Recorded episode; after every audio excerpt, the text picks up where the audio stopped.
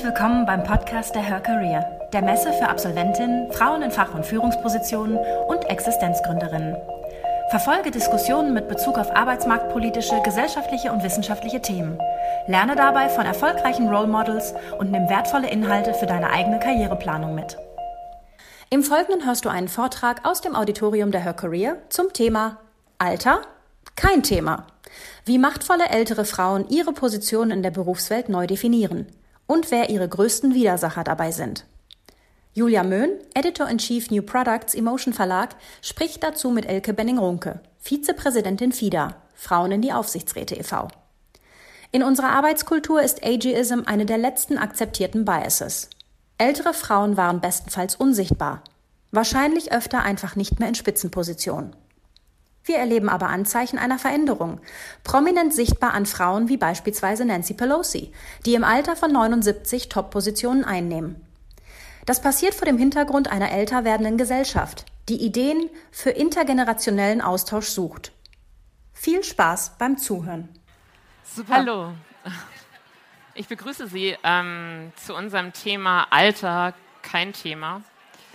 Ähm, ich wollte darüber heute mit Bascha Mika sprechen, dem ich heute Morgen anrief und ähm, ich hörte nichts, äh, nur ein Krächzen. Und da wir beide beschlossen haben, dass äh, so etwas per äh, Gebärden doch sich schwer übersetzen lässt, ähm, hat sie dann bedauert sehr, nicht hier sein zu können. Aber ich freue mich umso mehr, dass ich ähm, mit ähm, Elke Benning-Ronke darüber spreche, weil dieses Thema, ähm, glaube ich, eins ist, was äh, ich am liebsten mit Frauen bespreche, die innerhalb von so einer mächtigen äh, Frauengruppe irgendwie äh, tätig sind. Und das ist ähm, Elke Benning-Runke. Sie ist Unternehmerin, Aufsichtsratsvorsitzende und äh, Aufsichtsrätin einem eigenen Unternehmen und ähm, mir bekannt äh, durch ihre Arbeit als Vizepräsidentin von FIDA, Frauen in die Aufsichtsräte. Und da, wie gesagt, wenn ich darüber nachdenke, wo ich ähm, ältere Frauen zusammen sehen, wo ich denke, boah, so möchte ich sein, ähm, dann ist es die Gruppe von FIDA. Insofern ähm, vielen Dank. Ähm, und wir sprechen heute über Ageism, äh, wie das heißt, und über ähm, darüber, wie Alter sich vielleicht auch gerade zu etwas macht, was etwas ganz, was gerade unbewertet wird. Und ähm, genau, wir reden darüber, ähm, dass sich das auch in Statistiken zeigen lässt. Und wir reden über Strategien, wie wir dieses Alter zu etwas machen, was unseres ist und nicht etwas, was fremdbestimmt ist. Ähm, Ecke, es gibt ein ganz berühmtes Foto aus diesem Jahr. Ähm, da sitzen äh, Angela Merkel, Annegret Kramp-Karrenbauer und Ursula von der Leyen nebeneinander am Tag nach der Nominierung äh, von Ursula von der Leyen zur EU-Präsidentin. Ähm, und die Taz schrieb darüber, so haben wir uns das Ende des Patriarchats nicht vorgestellt. Ähm, äh, hast du darin, äh, auf dem Foto sieht man ja drei Frauen im, im Alter zwischen 57 und 65 mit einer beeindruckenden Machtfülle. Ähm, hast du da auch das Ende des Patriarchats gesehen? Ja, also erstmal finde ich es super gut, dass wir jetzt so viele Frauen an der Spitze haben und äh, ich hoffe, ähm, dass wir einen Wandel ähm, schneller bewegen können, als wir das in den letzten Jahren äh, konnten. Äh, ich glaube nicht an das Ende des Patriarchs äh, aus äh, zwei ähm, Gründen. Das erste ist, wenn wir uns die Vorstände angucken, 94 Prozent männliche Vorstände, genau 650 in Deutschland und zu 61 weiblichen Vorständen. Da ist ein langer Weg. Ähm, ich glaube auch nicht an das Ende, weil ich neulich einen sehr, sehr guten ähm, Artikel in der FAS gelesen habe und den einen Satz würde ich Ihnen sehr gerne ähm, zitieren. Ähm, und ich finde, wir sollten einmal darüber nachdenken. Und die Autorin schrieb, dass äh, die, die Angst der Frauen, nicht zu gefallen, der Beton des Patriarchats sei. Und ich fand diesen Satz sehr, sehr richtig und wichtig. Und er begleitet uns vielleicht weniger im Alter, als in den Zeiten, wo wir auf der einen Seite zwar erfolgreich sein wollen, aber auf der anderen Seite eben auch als Frau gefallen. Und äh, von daher sehe ich jetzt die große Chance, äh, gerade auch in den älteren Frauen, denen es vielleicht nicht mehr so wichtig ist, äh, auch noch ja. als Frau zu gefallen, dass wir in der Lage sind, den Wandel ähm, zu gestalten, und zwar mit den mächtigen Frauen. Und das glaube ich ganz sicher, dass der uneingeschränkte Zugang zu Macht und Geld, der ausschließlich bisher Männern vorbehalten war, bis auf wenige Ausnahmen, der ist gebrochen. Ja. Man sieht gerade ähm, tatsächlich täglich Frauen, die dafür stehen. Also wenn wir uns angucken, Elizabeth Warren, aktuelle Frontrunnerin der Demokraten in den USA, ist 70. Oprah Winfrey wurde zu einem der reichsten, 500 reichsten Menschen der Welt, als sie selber 64 war. Ähm, Gibt Glenn, uns Chancen, oder? 64.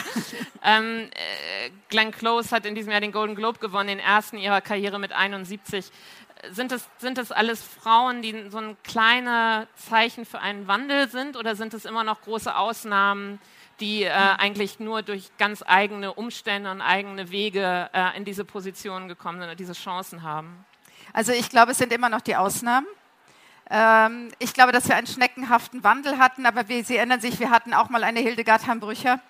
Ähm, ja. Ja, und wir hatten auch andere großartige Frauen, ähm, die unter anderem. Kommt sie aus Bayern, wie mir jetzt heute aufgehört, Renate Schmidt. Das, genau. Ja, ja. Auch das. Ähm, und ähm, ja, deswegen glaube ich e-, ehrlicherweise, ähm, es gibt heute mehr Möglichkeiten für Frauen, weil ich erinnere mich auch an ein Interview mit Meryl Streep vor einigen Jahren. Da war sie vielleicht, also da war sie mindestens 15 Jahre jünger. Und äh, da sagte sie, dass sie keine Rollen mehr bekommt. Und das hat sich geändert. Es gibt jetzt in Hollywood Rollen für ältere Frauen und es ist auch eine andere Wahrnehmung von älteren Frauen. Ähm, ich hatte neulich mit einer Frau gesprochen, die sich mit soziokulturellen Trends ähm, beschäftigt und die sagte mir, dass einer der großen soziokulturellen Trends weltweit ist, dass eigentlich dieses Ageism, also dieses, diese Trennung von alten Leuten und jungen Leuten, äh, aufgehoben wird und sich ersetzt äh, in Leute, die rote Schuhe tragen oder aber einen ähnlichen Mindset haben. Und in meiner Lebenswelt ähm, erlebe ich das, während ich zum Beispiel auf keinen Fall äh, mit meinen Eltern in Urlaub gefahren wäre, so hätte wohnen wollen wie meine Eltern, äh, erlebe ich das jetzt schon bei meinen Kindern, die um die 30 sind, anders. Ähm, und äh, ich erlebe das bei meinen Mentees, die um die 20 sind, noch sehr viel stärker, dass es eine Wertschätzung gibt ähm, für Ratschläge der Älteren, wenn man sich verstanden fühlt. Hm. Genau, wir kommen hoffentlich noch ein bisschen zu den Vorteilen von altersgemischten Teams, die, wo das ja äh, dann auch im, im Jobwelt zu tragen kommt. Nur einmal kurz darüber reden, diese zweite Lebensphase für Frauen bei der Arbeit enthält doppelte Herausforderungen. Das eine ist, dass man mit dem Gender Bias arbeitet und das andere ist dieser Age Bias, der dazukommt. Ähm, ist es was, was man auch bisher wirklich gesehen hat, dass diese Frauen dann verschwinden, weil sie einfach durch diese Widerstände sich nicht mehr in diesen Jobs halten können? Also ich muss das differenziert sagen. Ähm, erstmal finde ich persönlich die Herausforderung oder fand die Herausforderung in meiner ersten Berufshälfte anstrengender ja. und herausfordernder. Erstens ähm, war ich Mutter von kleinen Kindern. Das sind viele in der ersten Lebenshälfte. Zweitens, was ich eben gesagt habe, stand ich in diesem Dilemma, dass ich einerseits eine durchsetzungsstarke Führungskraft war und auch so aufgetreten bin und andererseits ähm, die meine männlichen Kollegen natürlich in mir die Frau auch gesehen haben und ich jetzt auch nicht so total irgendwie als die alte Zicke von allen abgestempelt werden wollte, was ich in der Tat wirklich schwer, schwer fand. Mir hat mal ein Sales-Direktor, als ich Marketing-Direktor war, gesagt, du siehst doch so gut aus, warum musst du so sein? Ja, das meinte der jetzt gar nicht böse, aber hinter, der, Satz sagt ja alles. Das fand ich eine Herausforderung. Wenn ich jetzt älter werde, dann entfällt die Familie, es, also die Familienverantwortung, die aktive. Es entfällt, dass mir eigentlich heute relativ egal ist, ob mich jetzt nun ein Mann attraktiv, schön oder nett oder was weiß ich findet. Ich bin jetzt, wie ich bin und ich mache das, was ich mache und ich habe jetzt über die letzten 36 Jahre irgendwie rausgefunden, dass es ganz gut für mich funktioniert. Ja, und das gibt mir eine ganz andere Selbstsicherheit. Das finde ich weniger herausfordernd. Jetzt muss ich allerdings einschränkend sagen, meine Kolleginnen, die nach wie vor in großen Corporates arbeiten und in Managerrollen ähm, sind, die äh, erleben jetzt wirklich Diskriminierung. Ähm, das, das kann ich von, von allen Seiten sagen und die werden auch rausgedrängt und durch jüngere Frauen ersetzt und zwar in einem höheren Maße als das, das den Männern passiert. Es ist auch so, dass Frauen, die in den 50er Jahren äh, quasi ihren Job verlieren, es viel schwerer haben, nach meiner Beobachtung, wieder einen Job zu finden, als das bei Männern ähm, der Fall ist. Da also glaube ich schon, dass der Wert der Frauen in den ja. Managementrollen, dass die es wirklich schwieriger haben. Das Learning, was man daraus ziehen muss, ist eigentlich, dass man sich rechtzeitig auf Rollen möglicherweise vorbereitet, die man in dem Alter machen kann. Also sagen wir zwischen 30 und 50 sind wir die wahnsinnig erfolgreiche Managerin, aber dann versuchen wir vielleicht eher beratend tätig zu sein, um uns dann in Aufsichtsräte zu entwickeln weil dafür ist es natürlich jetzt irgendwie die total richtige Zeit. Und da ist man natürlich auch mit dem Alter und mit, dem, mit der Erfahrung und mit den Skills, die man entwickelt hat, sehr, sehr akzeptiert. Ja. Es entspricht total dem, dem der Studienlage. Es gibt eine, eine Studie des Bundesfamilienministeriums, die heißt äh, Managerin 50 plus, die von 2012 und da beschreiben das diese Frauen fast alle, dass sie irgendwie eine Frustration erleben, weil diese Karriereleiter offenbar keine weitere Sprosse enthält ähm, und äh, sie sogar von ihren Positionen verdrängt werden. Wenn wir zu den Strategien kommen, wie Sie schon gesagt haben, was können Frauen machen, um sichtbar zu bleiben? Sie haben ähm, wenn wir einmal anfangen, über Netzwerke zu sprechen, die ähm, funktionieren könnten, weil ähm, man sie bis dahin aufgebaut hat und sie dann zum Tragen können im Sinne von, ich weiß nicht, ob man es Erntezeit nennen kann, aber ähm, also ich glaube, generell ist es mal gut, man plant sein Leben so, dass man irgendwie mit Mitte 50 finanziell durch ist.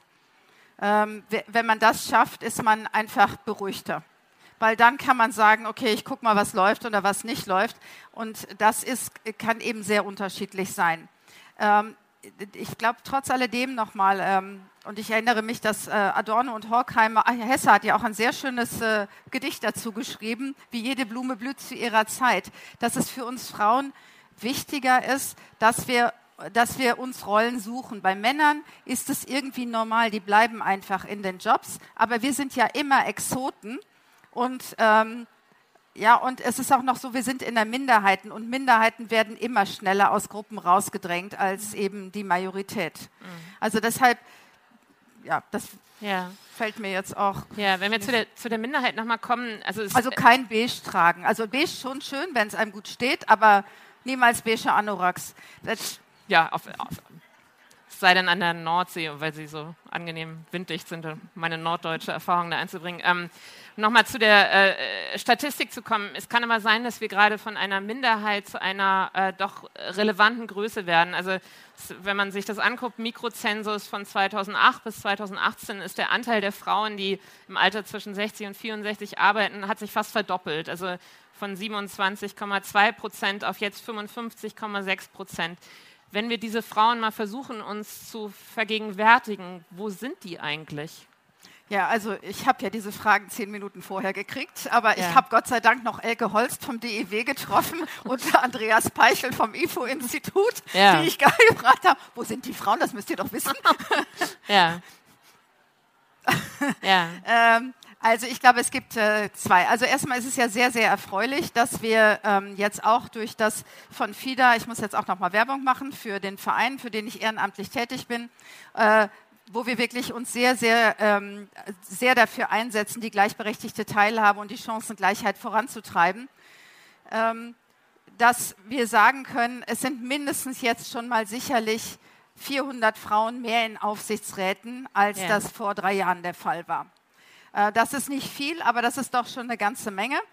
Und diese Frauen können jetzt natürlich auch Wirkung äh, zeigen und das müssen sie auch tun. Und ich glaube, jede von Ihnen, ich gucke jetzt mal so in die Runde und Sie sehen wirklich aus, alle wie starke Frauen. Und ähm, ich würde Ihnen gerne den Satz mitgeben, a strong woman stands for herself, a stronger woman stands also for others, dass Sie die Freiheit, die ihnen auch vielleicht die Tatsache gibt, dass sie nicht mehr die letzte Karrierestufe erklimmen müssen, dass sie die nutzen, um im Sinne äh, der Frauen solidarisch wirksam zu sein und überall eine Veränderung einleiten. Denn ich frage mich immer, Wie kann das sein, dass wir 50 Prozent der Wählerstimmen haben und es uns in 70 Jahren nicht gelingt, Gleichstellung in diesem Land durchzusetzen? Das war jetzt gar nicht Ihre Frage. Ah, die andere Frage, genau. Danke. Wo sind die anderen Frauen? Ich glaube auch, dass es sehr viele Frauen gibt, die arbeiten müssen. Und das ist mein Petitum immer an die jungen Frauen. Mhm. Und auch da sind einige. Wenn Sie jetzt also heiraten und in Romance und Love versinken, dann denken Sie trotzdem an Ihr Alter. Ähm, und wenn Sie auf die Idee kommen, dass äh, Sie Kinder haben wollen und Ihre ganzen Hormone Ihnen sagen, dass Sie unbedingt bei Ihren Kindern bleiben müssen, was schlecht ist für die Kinder, aber egal, ähm, äh, dann, dann denken Sie daran unbedingt, mit Ihrem Ehepartner oder Lebensgefährtin oder wem auch immer klarzumachen, dass Sie eine Altersvorsorge brauchen. Denn das Letzte ist, was Sie wollen ist nicht mehr gewollt sein und dennoch arbeiten zu müssen. Ja. Ja, und das ist ganz, ganz wichtig. Und man denkt, auch ich mit 30 nicht daran gedacht, dass ich mal so alt bin wie heute.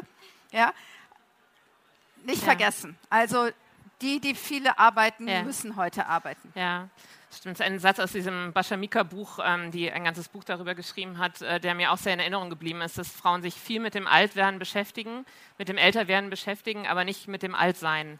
Ne? Also das, ähm, und tatsächlich Altersarmut ist, glaube ich, ne? also ähm, ich hoffe, ich bekomme das jetzt richtig hin, aber die äh, Großteil der westdeutschen Frauen, die in den nächsten zehn Jahren in Rente gehen werden, werden weniger als 1000 Euro Rente haben. Ähm, ja, also unterhalb, den, unterhalb der, ähm, ja, von allem äh, leben müssen.